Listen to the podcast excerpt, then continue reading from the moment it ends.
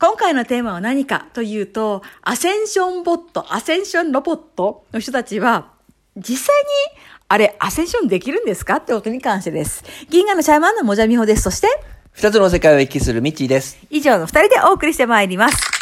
はい。えっ、ー質問お願いします。この前、あの、あの質問で、はい。あの、アセンションに目覚めた人たちは、あの、人、みんな人間なんでしょうか？それとも、まあ、もしかしてボットとかもいたりするんですか？って話を聞いたときに、い、や、もちろんボットも、アセンションするボットもいますよ。はい。はいアセンションを目指すボットもいますよって話だったじゃないですか。はい。はい。で、アセンションを目指すボットは、はい。どんなにアセンションしてもアセンションできないのか、それともアセンションしたボットはアセンションできるのか？が気になったので。はい。要するに、アセンションボット、アセンションロボットたちは、アセンションをするための方法とか、就就業、トレーニングをして、アセンションすることが可能なのか、でもアセンションボットである限り、どんなに修行とかトレーニングとかを積んだりしても、アセンションできないんでしょうかってことに関してですね。まずそうですね。えっ、と、まずアセンションボットであるっていうことがどういうことかというと、ズバリ彼らは、あの、非常に残念な状態。つまりどういうことかと言いますと、あの、既存の、えっと、ルートから外れられていないっていうところがあるわけです。だから例えばそれどういうことかというと、あの、アセンションするには、例えば成人みたいにならなきゃいけない。あの、浄化されて、私は8次元のほっぱらピッポンさんぱからの情報をお伝えしてますみたいな感じっていうので、で、彼らの中ではベジタリアンであるとか、なんかこう、爽やかでキラキラしているみたいな、なんかある種のイメージを踏襲しようとする。あの、イメージの中に入り込もうとするっていうことをしているのがアセンションボットたちなわけです。だから彼らの中で、うん、なんかアセンションにふさわしい人のイメージがあるのかもしれませんし、救世主にふさわしいイメージがあるのかもしれませんし、ある種のそのイメージとか役割、ロールモデルの中に入り込んでししまっていて、で、あの人がアセンションしたいんですって時に、まあご本人が集めた、まあいろんな情報を発信することで、なんかアセンションを助けますみたいな風になってるんですけども、これはあの彼ら彼女らが一度そのアセンションボットであることを諦めて知らなきゃいけない先ほどもお話ししましたけども夢も希望もあの自分の将来の理想の姿も全部捨てないとアセンションの入り口にはあの立てないんですね。でこのアセンションボットは夢と希望に溢れてるんです。し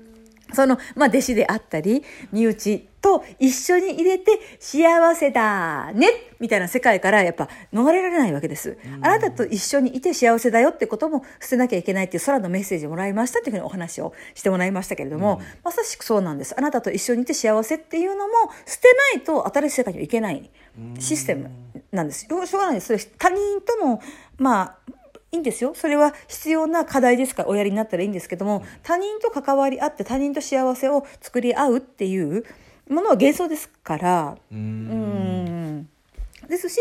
誰かを救うことで自分が救世主になったような気がして立派な気持ち、それも幻想です。夢とか希望っていうのをやっぱ全部捨てていかない限りは、あの、純度が低くなってしまう。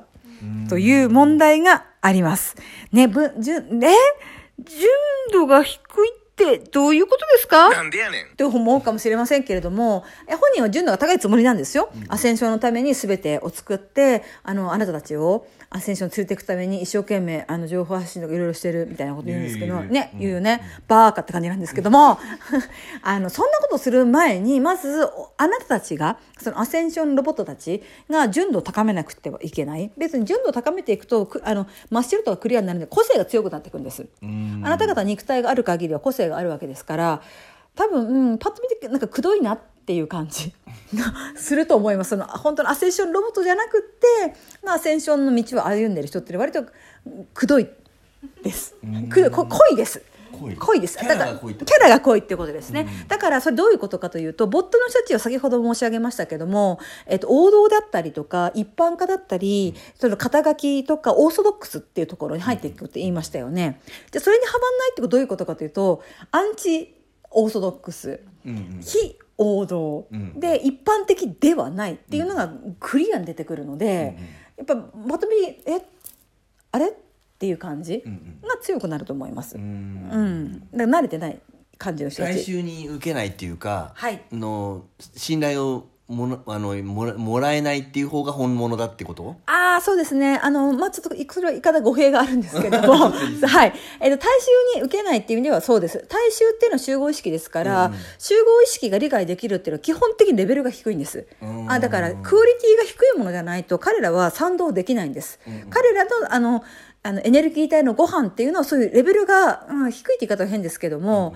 そうですね。えー、と、なんと言えばいいのかなって言ってるんですけども、あの、土とかバクバク食べてる状態なんです。うんだから彼ら土のレベルのものじゃないと美味しいって感じられない。でも、アセンションのリアルなところを掴んでいくとなると、光をご飯にしなきゃいけない。うんうん土をご飯にしてる人にしたら、光のご飯出されても美味しそうに見えない。そういう意味です。だから最初に指示されるっていうのは、基本土のご飯の、えっ、と、知識を出す。ち土のご飯のメッセージを出す。土のご飯のツールを出す。土のご飯の歌と、いや、踊りを踊る。物語を作るっていう人は、土ご飯は、わーい、土のご飯で、土のご飯だ、うちうちっていうふうに、大衆意識が寄ってくるんですけども、光のご飯の物語、光のご飯のツール、光のご飯の理論っていうのは、えそれは